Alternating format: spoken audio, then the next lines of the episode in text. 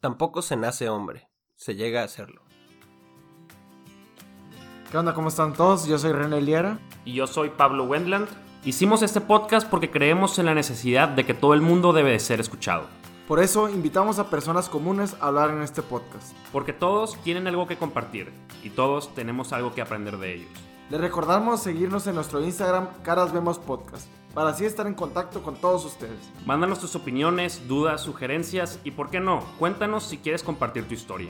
Y sean bienvenidos a la segunda temporada de Caras Vemos. Experiencias no sabemos. ¿Qué onda, Pablo? ¿Cómo estás? Muy bien. Muy aplicados en esta semana, de hecho. Extremadamente, somos súper profesionales ahorita. Una buena noticia, ¿no? Con la Tierra Café. Ah, sí, sí, con la Tierra. ya la habíamos confirmado, o sea, ya la habíamos hecho en episodios anteriores, la promoción. Pero si está al aire es porque nos confirmaron de vuelta es. nuestra. Pues un patrocinio, ¿no? Ujú. Una alianza, no sé cómo Sí, decirlo. vamos a tener, como hacemos un partnership chilo y poder sacar acá unas... Alguna dinámica, algún, no sé, algo diferente que, que el. Pues que la temporada pasada no hubo. O sea, yo ya estaba pensando que las primeras, los primeros capítulos como que faltaba eh, empezar con algo padre. Entonces, como estoy empezando a leer un poquito más, que se los dije, no sé si en el capítulo pasado, Sí, no, sé cómo esté Sí, organizado ahora sí que esto. cómo, cómo lo organizamos, quién sabe. Pero leí una historia muy padre en, en, en- no sé si quieres presentar primero al invitado y luego la comentamos entre los tres. No Sí, va a hacer para, nada para, para... incluirlo. vaya. Ok, ok. Pues el invitado de hoy es un amigo mío que conocí cuando estaba en DC, Gerson Guizar. Guizar, Guizar. Guizar, a la bestia. Yo, yo, yo, yo que lo repartí como ocho, lo- o sea, lo, lo repetí como ocho veces Dato acá. curioso, lo voy a echar de cabeza a Pablo. no, no. Le preguntó que si ese era su nombre, que si, ese- si Gerson era nombre y apellido, resulta que Me pasa no. muy seguido, me pasa muy seguido, O sea- en su defensa. Sí, es que la verdad suena como apellido. Y siempre, y siempre te he conocido como, ah, el Gerson. Digo, nu- nu- nunca había tenido la necesidad de decir tu nombre completo. Resultó ser un nombre bíblico también. Así entonces, es, un- así es. padre. Pues, Pues nada, yo estoy súper contento de estar aquí, Pablo René, porque quiero que sepas que yo soy de los primeros y los más fieles escuchas del podcast. Sí. es- eso me consta, de verdad, o sea, de hecho fue la primera persona que, a- ahorita hablando de lo de café, Mm, de, de Nueva Tierra, fue la primera persona en ganarse un café. Sí. Todavía antes de que fueran patrocinadores, en realidad. Creo que Sí, fue el, primer capítulo Era que de su tuvimos. bolsa ese. Sí. Ándale. Muy bien. Eh, no te lo hemos pagado. Está bien, está bien. ahorita le pichamos una chévere. No, así es. Ahorita, ahorita vamos a ir a un bar, de hecho. Oye, el, el- Pero tú vives en la Ciudad de México, ¿no? Sí, yo estoy ahorita, yo soy de Navojoa, de Navojoa, Sonora, pero ahorita estoy allá, tengo ya casi un año trabajando allá en Ciudad de México. ¿Y estudiaste dónde? Yo estoy en Guadalajara, soy arquitecto. Ah, órale, qué padre. Pues eh, hace cuenta que hacía trampa, ¿no? Porque son dos horas menos. Sí. Y salir. Pues tenías una ventaja de una que ventaja. te levantas, haces trabajo. ajá, haz lo tuyo. Y, Sí, sí, y sí. por lo general tenemos muchos escuchas eh, arquitectos, ¿eh? Porque Sí. como que les gusta mientras están haciendo su chamba en- Sí. en la compu Sí, es estar muy- escuchando a alguien. Es muy común, todos en, en la oficina siempre están, pues como dibujamos mucho, no es, no es tanto de estar escribiendo o redactando algo, es muy, pues, O sea, sí, como sí. muy ameno estar escuchando voces ya tan Sí. familiares. Ahora te estaba diciendo que no te conocía la cara, pero tu voz y ya tus historias, pues ya me las sé. No, exacto. Le, le digo que, que me conoce más que muchos amigos míos, yo creo, porque he escuchado todos los Ajá. capítulos. Entonces, qué padre y qué diferente y qué bueno que estás con nosotros. Ahora sí mi historia, ya lo Sí, puedo va, ahora sí vamos. Pues resulta que, que estaba una banda de rock que apenas iba a grabar su primer disco. Entonces corren al baterista. Lo corren, ¿por qué? No sabe, nadie sabe. Nada más lo corrieron y él no se enteró por qué lo corrieron. Simplemente lo despidieron de la banda. Y en el camino de, de regreso a su casa, él iba pensando que no, yo me voy a vengar siendo mejor que todos esos güeyes. Me voy a esforzar el triple, voy a practicar todos los días para poder ser mejor que ellos y a ver que se arrepientan de haberme corrido a su banda. Total, que la banda que formó este, este corrido, este músico corrido, no me acuerdo el nombre del, del, del güey, resultó ser que formó la banda Megadeth, que es una banda de metal muy importante a nivel mundial, que vendió como 5 millones de discos. Vendió mucho y le fue muy bien. No manches, no, no se le puede pedir nada más a la vida que haber pertenecido a Megadeth. Pero resultó que la banda, La otra. la otra, era metálica, güey. Ok. Entonces, esos güeyes vendían 50 vendían 50 millones de discos, pone tú. Por lo tanto, güey, este güey, el, el corrido, eh, resultó ser infeliz todo el resto de su vida por porque nunca le puedo porque ganar nunca a le puedo banda. ganar a Metallica. No, pues es que es otros niveles también. Sí. Pero yo como que lo traspolo así como que no, no, no agradeció el estar en Megadeth por estar pensando en ser mejor que Metallica. Y también uh, junto con esa historia cuenta, cuenta la leyenda que justo un día antes de firmar los Beatles con su disquera multimillonaria, también corrieron al baterista y lo sustituyeron con Ringo Ringo. Starr. Y ya, total, que a él no le tocó ni un penny de lo que. Nada, sí. Cayó en depresión, eh, pues empezó el boom del. Toda la Beatlemanía y todo ese rollo. Y este güey viéndolos en la tele o en la radio, donde sea, y queriendo. Creo que tuvo un intento de suicidio y así. Y ya al pasar los años, pues se casa, tiene hijos y todo muy bien, una excelente vida, sigue practicando la batería, se dedica a una empresa, lo que sea, toda una vida normal. Pero él agradece que lo hayan corrido de los Beatles, porque así conoció a su esposa y aparte se dejó de drogas y se dejó de una vida que a lo mejor no era para él. Entonces es como las dos... Las Maneras dos- de ver la- Las, una dos maneras de ver situación una similar. situación muy fea. Ujú. Uno, uno no se siente realizado porque no es metálica y el otro se siente agradecido porque lo corrieron de los que Está difícil de decir, ¿no? O sea, Sí. Bueno, pues es que, o sea, a final de cuentas, no. Muchas veces, cómo actúas ante el problema más que el problema en realidad. Eh, y creo que ese es un. Y es un claro poquito lo que vimos también con el, con el René Corella, que Sí. por eso no, no sabe To- to- Todavía no ha salido no capítulo. ese capítulo, pero él, él comenta que hay que estar como agradecido con lo que tienes en vez de querer ser siempre... De fijarse en lo negativo y, y qué es lo que no puedes. Sí, el tema del agradecimiento, como que es un tema que no, yo no había escuchado mucho antes, aunque siempre, como que tus papás te dicen, no, obviamente, sé agradecido, pero de verdad, de que estar agradecido y ser, estar presente en los, el, el momento en el que estás y dar gracias a las cosas que a lo mejor no estabas consciente de que tienes que estar agradecido por ellas, porque no estarías donde estás, de- si sea bueno o sea malo, pero De hecho, estás. Me, me voy a poner en modo psicólogo ahorita, Ajá. pero hay una corriente que se llama psicología positiva. Ajá. que no me agrada del todo, pero está bien interesante. eh, muchas de sus cosas, que es en lugar de la, la psicología normal, muchas veces las corrientes se ponen a ver qué es lo que está mal eh, en ciertas personas y eso lo estudian.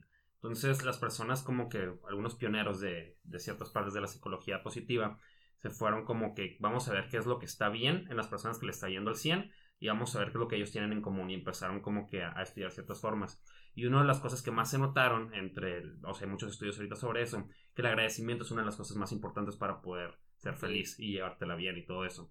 Entonces como que es, es o sea, hay un montón de estudios y hay como que técnicas para empezar a ser más agradecido y eso tiene como por consecuencia como que el, cambia tu percepción de las cosas que tienes y lo que puedes lograr. Y está bien interesante. O sea, como fun fact ahí psicológico. Hace mucho no sacas tu lado Sí, psicológico. saca mi lado psicológico, debo decir. Pero muy bien, ahora sí al tema, ¿no? ¿Qué, ¿De qué nos vienes a hablar? Sí, ¿Qué pues a lo mejor, como yo creo que va a estar en el título, yo quería, hablando con una amiga, eh, bueno, no le dije, oye, un amigo mío tiene un podcast y me invitó a, cuando, cuando vaya a Hermosillo, que, que si podemos grabar algo. Y que estaría bueno de que, de que habláramos, ¿no? Porque, no sé, muchos comparten historias, a veces te intimidan las historias que cuentan los demás.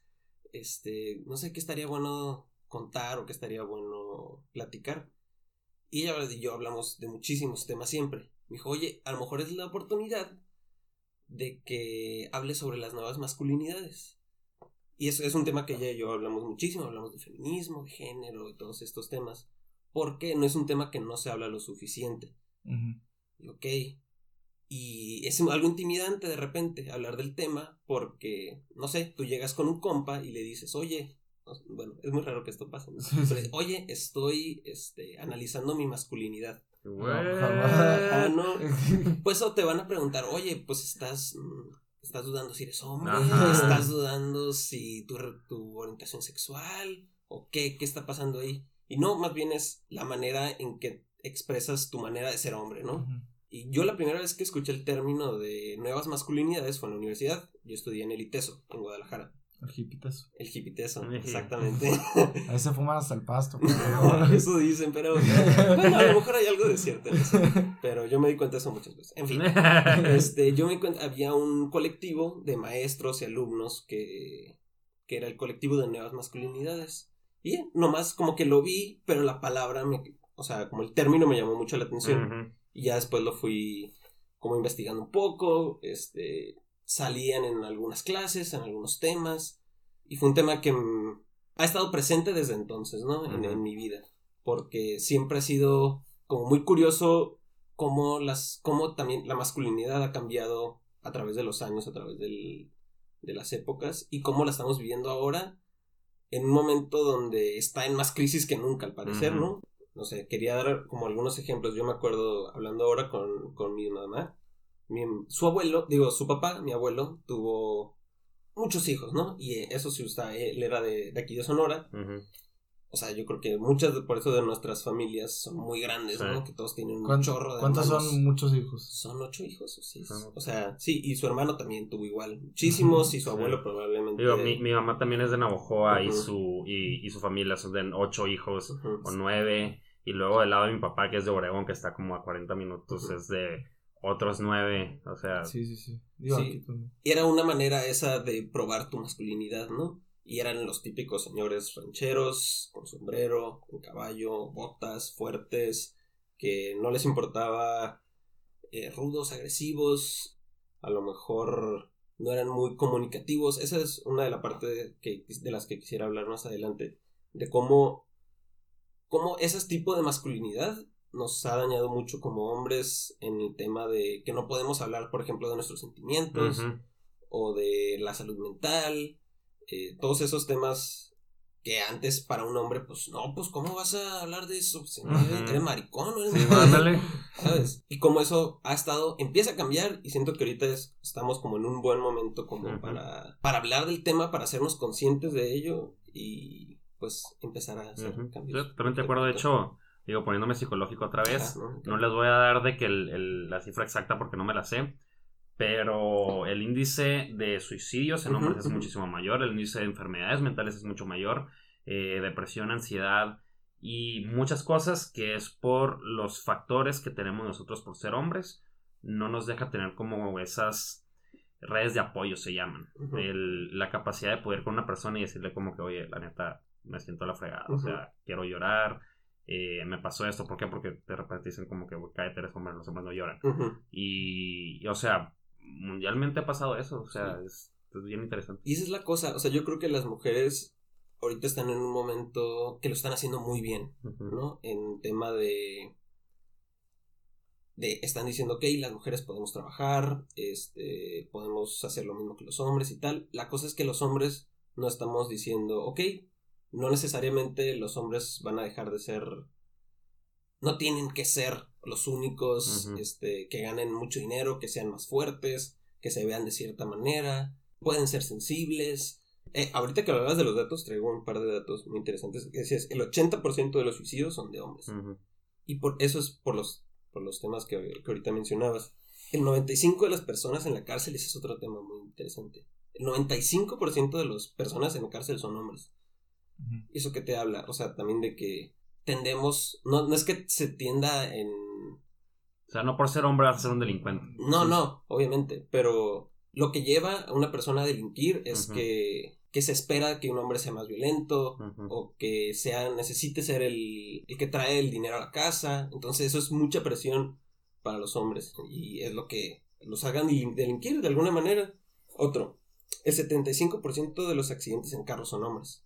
O sea, a diferencia de la carrilla de que las mujeres son malas conductoras, el 75% de los accidentes en carros son provocados por hombres. Y es más o menos por lo mismo. Por la, el hombre tiene que ser más audaz, tiene que ir, el que va más rápido, pues es más macho, ¿no? Me siento mal porque ahorita casi chocamos.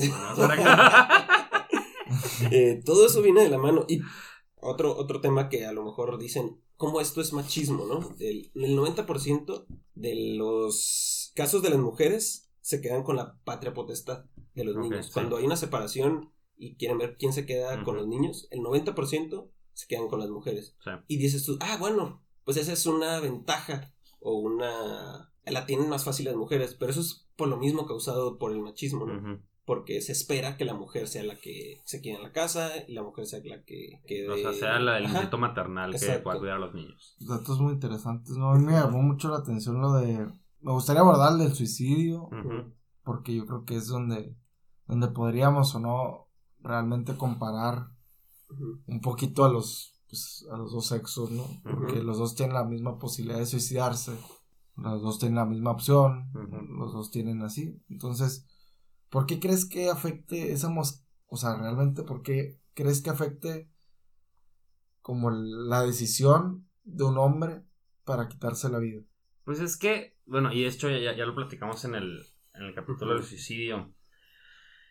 Es demasiado multifactorial, o sea, no es una causa. Pero lo, lo que sí voy a decir, por ejemplo, es, es- esa estadística que dice que el 80% de los suicidios son, eh, ¿cómo se llama? Hombres. No sé, y también te estoy preguntando, toma en cuenta los intentos de suicidio fallidos. Porque en, también estadísticamente los hombres tienden a tener mayor... eh, Éxito. ajá, es que no quería decir la palabra éxito porque ni el pedo es éxito esa Sí, cosa. no. Pero tienden a lograr el acto del suicidio eh, en promedio más que las mujeres. Y también por los métodos que utilizan. De hecho, los métodos que utilizan son como... eh, ¿Cómo decirlo sin decirlo? ¿Cómo es, es, es como decirlo, es que no me quiero poner de que bien psicológico porque, o sea, me pongo a pensar como que, ¿cuál, cuál es la imagen que nosotros tenemos en el inconsciente colectivo de un hombre macho? Y es como que pistolas, cuchillos, impactos fuertes, algo que sea rápido, pues. Eh, eso es muy de Jung acá, psicoanalista. Entonces, un, un hombre tiende a tener como que métodos de suicidio que son muchos más fuertes. Y no quiero ponerme a mencionar cosas muy específicas porque pues es algo que, de hecho, cuando lo mencionamos en el otro capítulo, la Organización Mundial de Salud dice que no debemos de hablar sobre métodos tan No específicos. des ideas, no sé Ajá, va, ándale, totalmente, no, no, nada de dar ideas. Pero tienden a ser métodos muy fuertes, pues que, que también digo, o sea, esto es muy importante. Normalmente estos métodos fuertes, cuando no son logrados, son los que mayor tienen índices de dejar personas en, con discapacidades eh, y otro tipo de consecuencias muy feas. O sea, no necesariamente es como que mientras más fuerte, más seguro es el suicidio, sino que puede tener impactos más fuertes. Pero también creo que es como que, ahorita, ahorita la pregunta que hacías, René, es el hecho, o sea, el suicidio es una consecuencia. Una consecuencia de una persona que no tiene redes de apoyo, es una consecuencia de una persona que tiene problemas eh, psicológicos, es una persona que, ¿Algún, ¿Alguna adicción al... sí, o sea, puede ser, pueden ser muchas cosas, pues, pero todos esos factores que son falta de redes de apoyo, problemas psicológicos, son como, bueno, la verdad son como que las dos principales, podría decirse. Son muy, lo- lo- los hombres tienden a caer en ese lado. O sea, ¿por qué? Porque yo como amigo, digo, sí, sí tengo amigos en los que les puedo decir como que, oye, expresar mis sentimientos con ellos. Pero la verdad, por ejemplo, yo siempre me llevo mejor con mujeres. Ujú. Y es porque con mujeres, siendo honesto, siempre me, me he sentido mejor como decir, de que, oye, me siento triste, estoy aguitado, platicar. Y, y en realidad mis mejores amigas siempre han sido mujeres. Y, y es porque me da esa oportunidad. En contrario que si llega un hombre y de repente le empiezo a decir como que, oye, estoy triste y, y todo eso, normalmente es como que, ah, tómate una chévere. Y sí, hay muchos amigos que me dicen, te escucho, la frega y está muy curado. Pero en general todavía está ese, ese estigma, pues, creo que existe.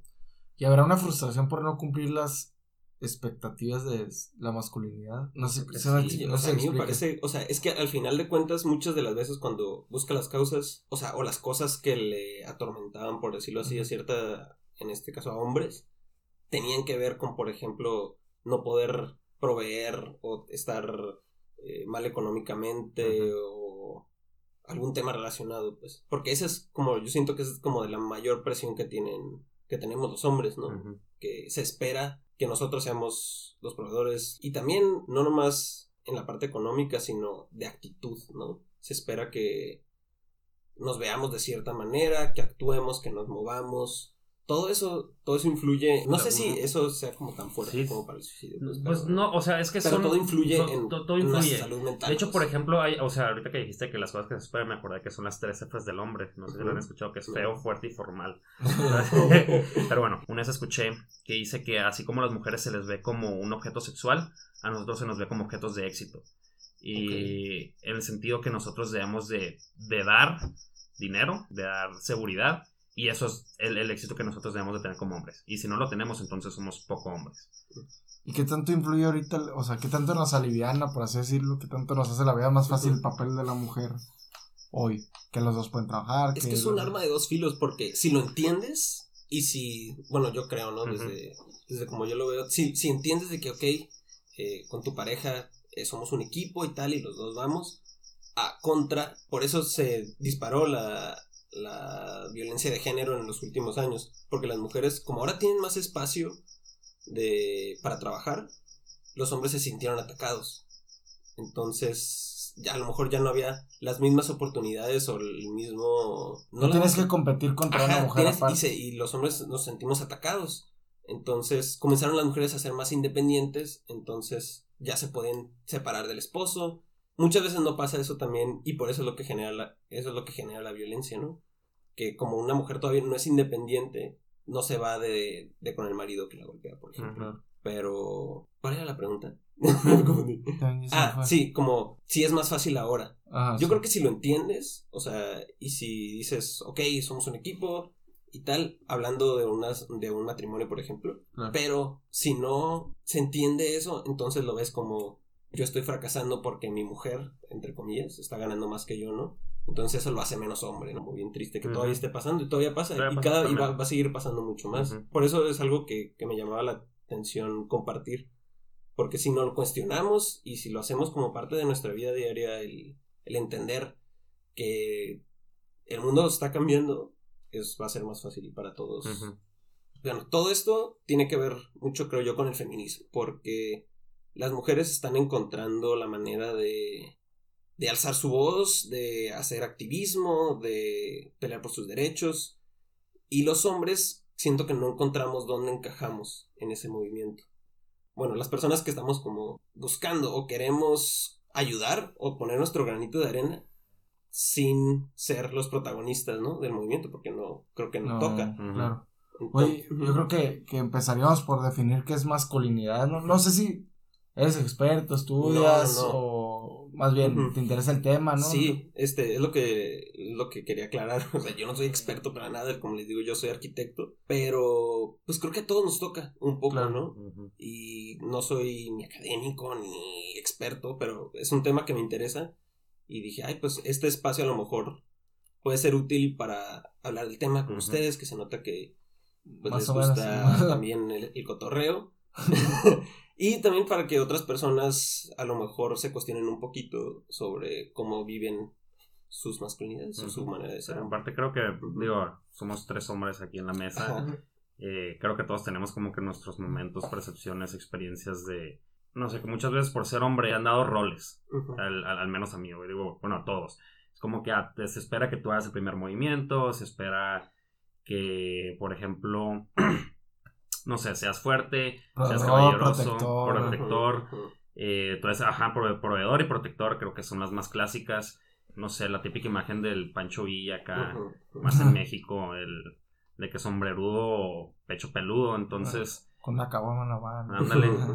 Digo, esa también se te queda, ¿no? Pero, o sea, lo que voy es, podemos nosotros también dar, no tanto como que una, hablar sobre el tema de una manera de, de, de expert, Sí, sí, de- ser expertos. Ajá. sino como una manera de experiencia. pues. Exacto. Sí, claro. Entonces creo que desde ahí va a salir. Sí. Ahorita me acordé de un video ensayo que había visto de un canal de YouTube, me acabo de acordar que se llama Pop Culture Detective, en el que hablaba sobre una campaña publicitaria que hicieron en Estados Unidos para tratar de atraer hombres a la carrera de enfermería. Porque no, no, no, no no me acuerdo qué, cuál era el motivo que dijeron como que a todo eso. Igualmente la carrera de enfermería pues es... eh, la tenemos como vista como que ah, es algo de mujeres pues. Ujú. Eh, y sí, o sea, ponte a ver los números, está como que estadísticamente son muchas más mujeres las que, van, las que entran para allá. A lo que voy es que fue un fallo total esa campaña publicitaria. Y está bien interesante porque si tú ves los anuncios, ponen a un vato que en motocicleta con Ujú. una chamarra de cuero, unos lentes Mm. oscuros y de repente llega al hospital y cosas así. Que esa es la típica imagen del, del chico malo, pues, Sí. cosas así. Y, y el vato habla como que, oye, ok, oye, ponte a hacer un perfil psicológico de la persona que tiende a entrar a la carrera de enfermería. Es una persona que tiene que tener mucho amor, que le tienen que importar las personas, que pueda eh, aguantar el estar con personas que están muriendo literal, tener como que mucha Un sensibilidad. espíritu de servicio. Ajá, o sea, un espíritu de servicio muy profundo, el darte, el poder, como, o sea, porque no es como que simplemente, digo, no digo que todos los doctores sean así, pero los doctores que simplemente la enfermedad lo curan y todo eso. La enfermera es la persona que está al lado de la persona todo el tiempo. Entonces, que dijo como que el, el problema fue porque, se- o sea, a los hombres que les llega a, a interesar la carrera de enfermería son los hombres que no, o sea, que, que no se visualizan así como que en la moto, pues. Sí, Son hombres más que rompen con ese molde.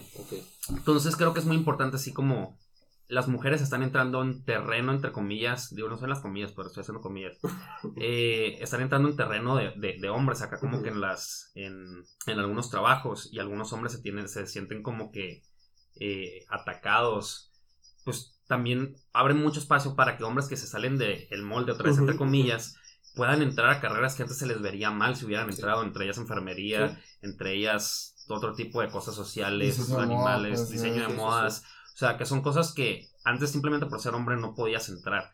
Y tal vez no porque no te dejaban legalmente, que es un problema que creo nosotros nunca hemos tenido, pero socialmente era un problema.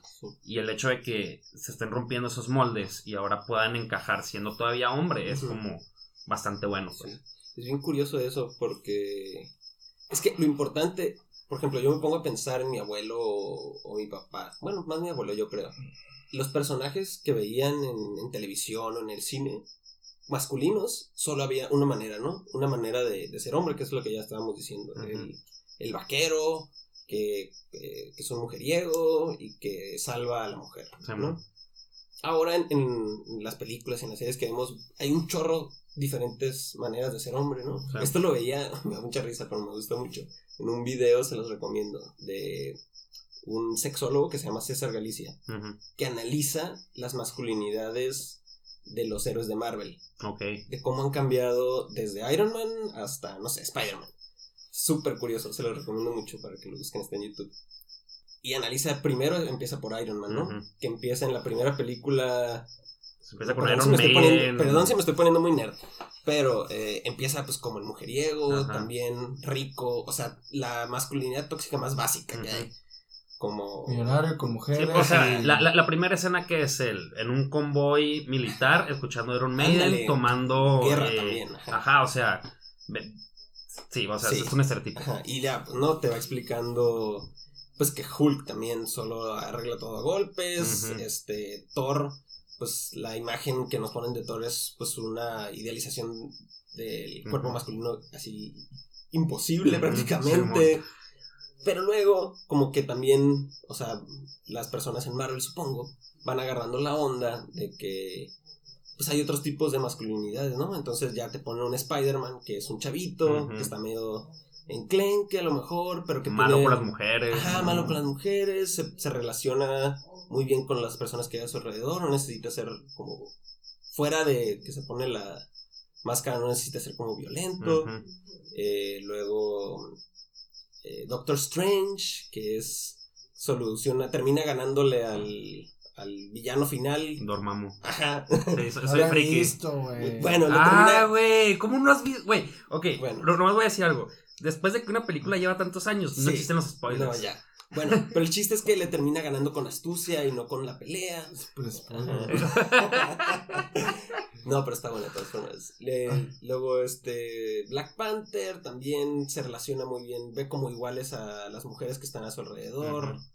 Entonces, es muy importante que los medios o que el. Pues sí, las cosas que consumimos haya diferentes formas de ser hombre. Porque es lo que vemos y es lo que, a final de cuentas, vamos normalizando. Totalmente. O sea, a, a final de cuentas, creo que. Bueno, mi, mi- manera de verlo es así. En realidad, el. El ser hombre o el ser mujer. Digo, pueden estar en desacuerdo conmigo. Pero son como que moldes que nosotros como, la, como sociedad hicimos.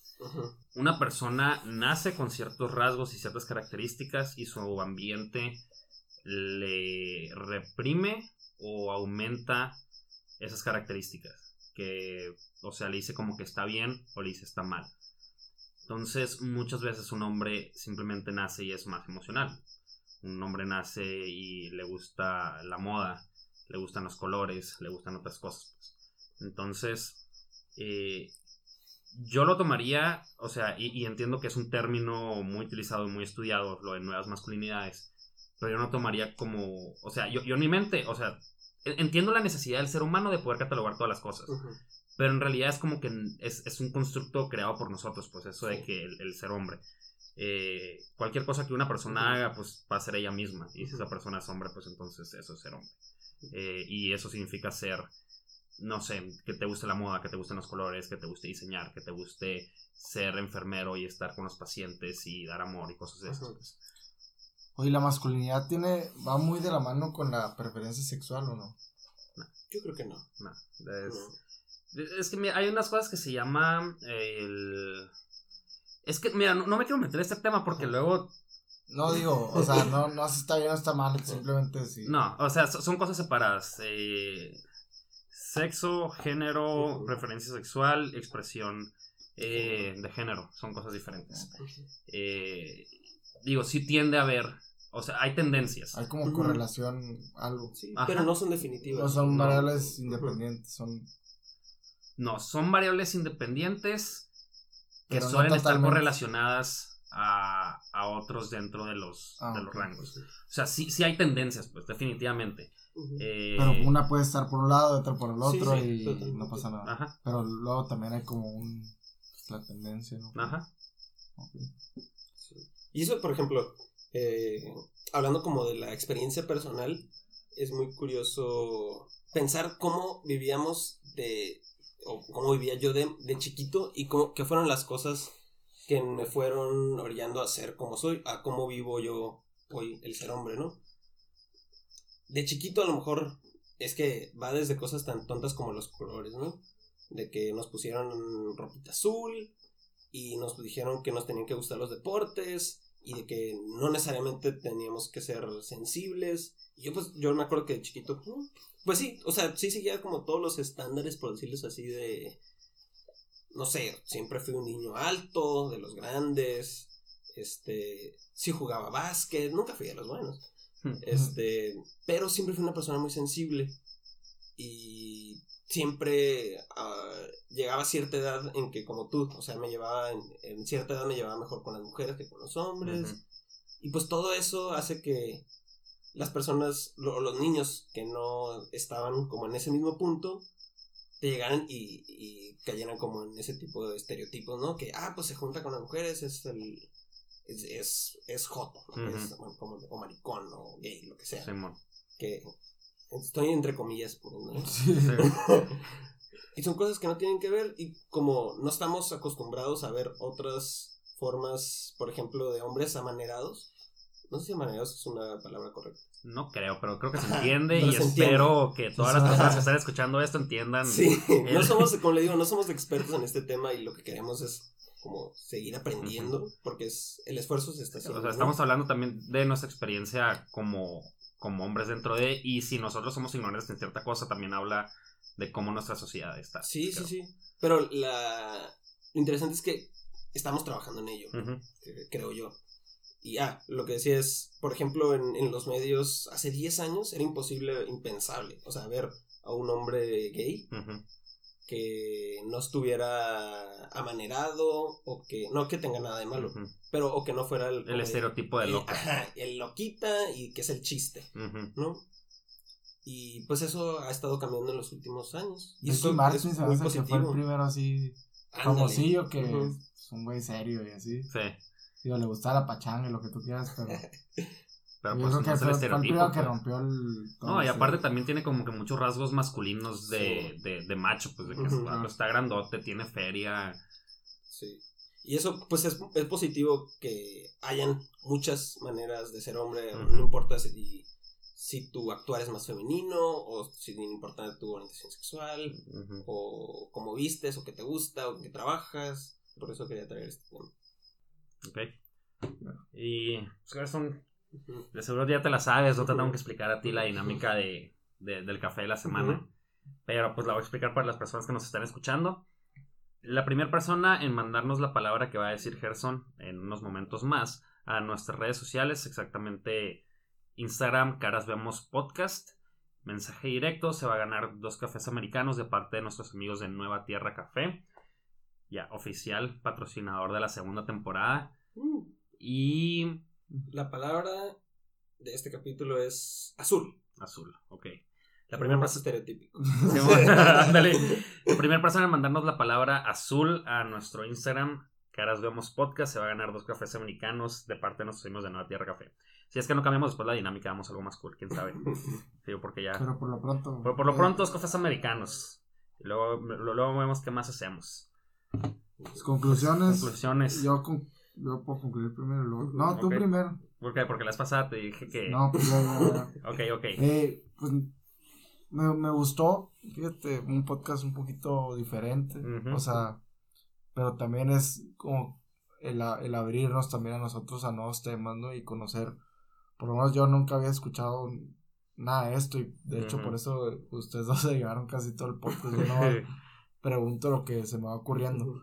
Pero, pero es muy interesante saberlo y muy interesante cómo va evolucionando esto, la masculinidad, que exista la masculinidad, que hay, hay una ciencia detrás de la masculinidad, que hay un, personas estudiándolo, es para mí pues un mundo totalmente nuevo, pues, y que haya personas explicando gente de, de Marvel, explicando películas, o sea, todo ese tema pues se está volviendo global y tenemos que estar en ello porque luego nos, es- esto también nos puede servir para nuestro trabajo, para entender a eh, ser más empático con las personas, eh, pues una infinidad de cosas, ¿no? Entonces, pues muchísimas gracias, Gerson, y, y me quedo con eso, con un nuevo tema a estudiar. Ok, no, pues sí, para empezar he disfrutado bastante de la plática. O sea, como que la dinámica fue, fue, fue bastante diferente a las demás. Estuvo curado, ¿por qué no? Digo, me dio mucho gusto también, bueno, me da mucho gusto tenerte aquí en, en, en el set, En el eh, super set en el super mega set, super profesional. Luego les vamos a mandar una foto. Sí. Historias de Bueno, estoy impresionado, la verdad. Ujú. otro nivel, otro nivel. Pero, o sea, en conclusión creo que es muy importante el, el- o sea, entender que hasta cierto punto esos moldes, así como ayudan a definir ciertas cosas, de repente ya nos dejan crecer más. Entonces, creo que cualquier persona debe tener el derecho de ser la persona que ellos quieren sin que se le vea menos. eh, al- al- en el sentido, pues, especialmente hablando esto de, de- de ser masculino, pues. Y, y creo que al menos tenemos esta ventaja y, y nos toca a nosotros como hombres ser pieza clave de, de este cambio, de poder salir y, y poder ser nosotros mismos y poder expresar nuestros sentimientos, poder normalizar los problemas que nosotros tenemos. Eh, también otro que, por ejemplo, no lo mencionamos, pero es que, ¿cómo se llama? Estadísticamente un hombre va mucho menos al doctor que a una mujer, y lo cual es mucho más común que los hombres desarrollen cáncer, bueno, más bien se les detecte cáncer eh, mucho después, cuando, ya cuando es demasiado tarde, entre otras muchas enfermedades, entonces creo que es muy importante eso, o sea, como que el darnos cuenta que cuidarnos a nosotros mm, no es falta de masculinidad, sino también es otra manera de vivir nuestra masculinidad. Y, y ya creo que sería lo más importante que me puedo ayudar. No, pues muchas gracias por haberme tenido un sueño, hecho realidad estar aquí. Desde No, los primeros capítulos. Pero no, también gracias por estar como abiertos a cambiar un poco la dinámica que siempre manejan, pero me parecía como pues importante apro- aprovechar como cada espacio para pues para hablar del tema y para pues hacer que a lo mejor otros o- o también si nos digan si, la, si la estamos regando que alguien que sepa que, que nos diga de que oye tal vez a lo mejor porque todos seguimos aprendiendo ¿no? Sobre este tema y el chiste es cuestionarnos y ver cómo podemos ser una- mejores personas para, para el mundo ¿verdad? Sí, sí, Y aparte hecho- es como muy perceptivo de cada quien, o sea, Sí. siento que, que cualquier persona, aunque no sea profesional, puede aportar. Sí, su o sea, percepción nuestra de la experiencia como hombres. Ajá, exacto. Y muy bien, muchísimas gracias, Pablo. Muchísimas gracias a los dos. Muchísimas gracias, Gustazo. Gerson. gracias Y recuerden que cualquiera de ustedes puede ser el siguiente detrás de este micrófono. Muchas gracias.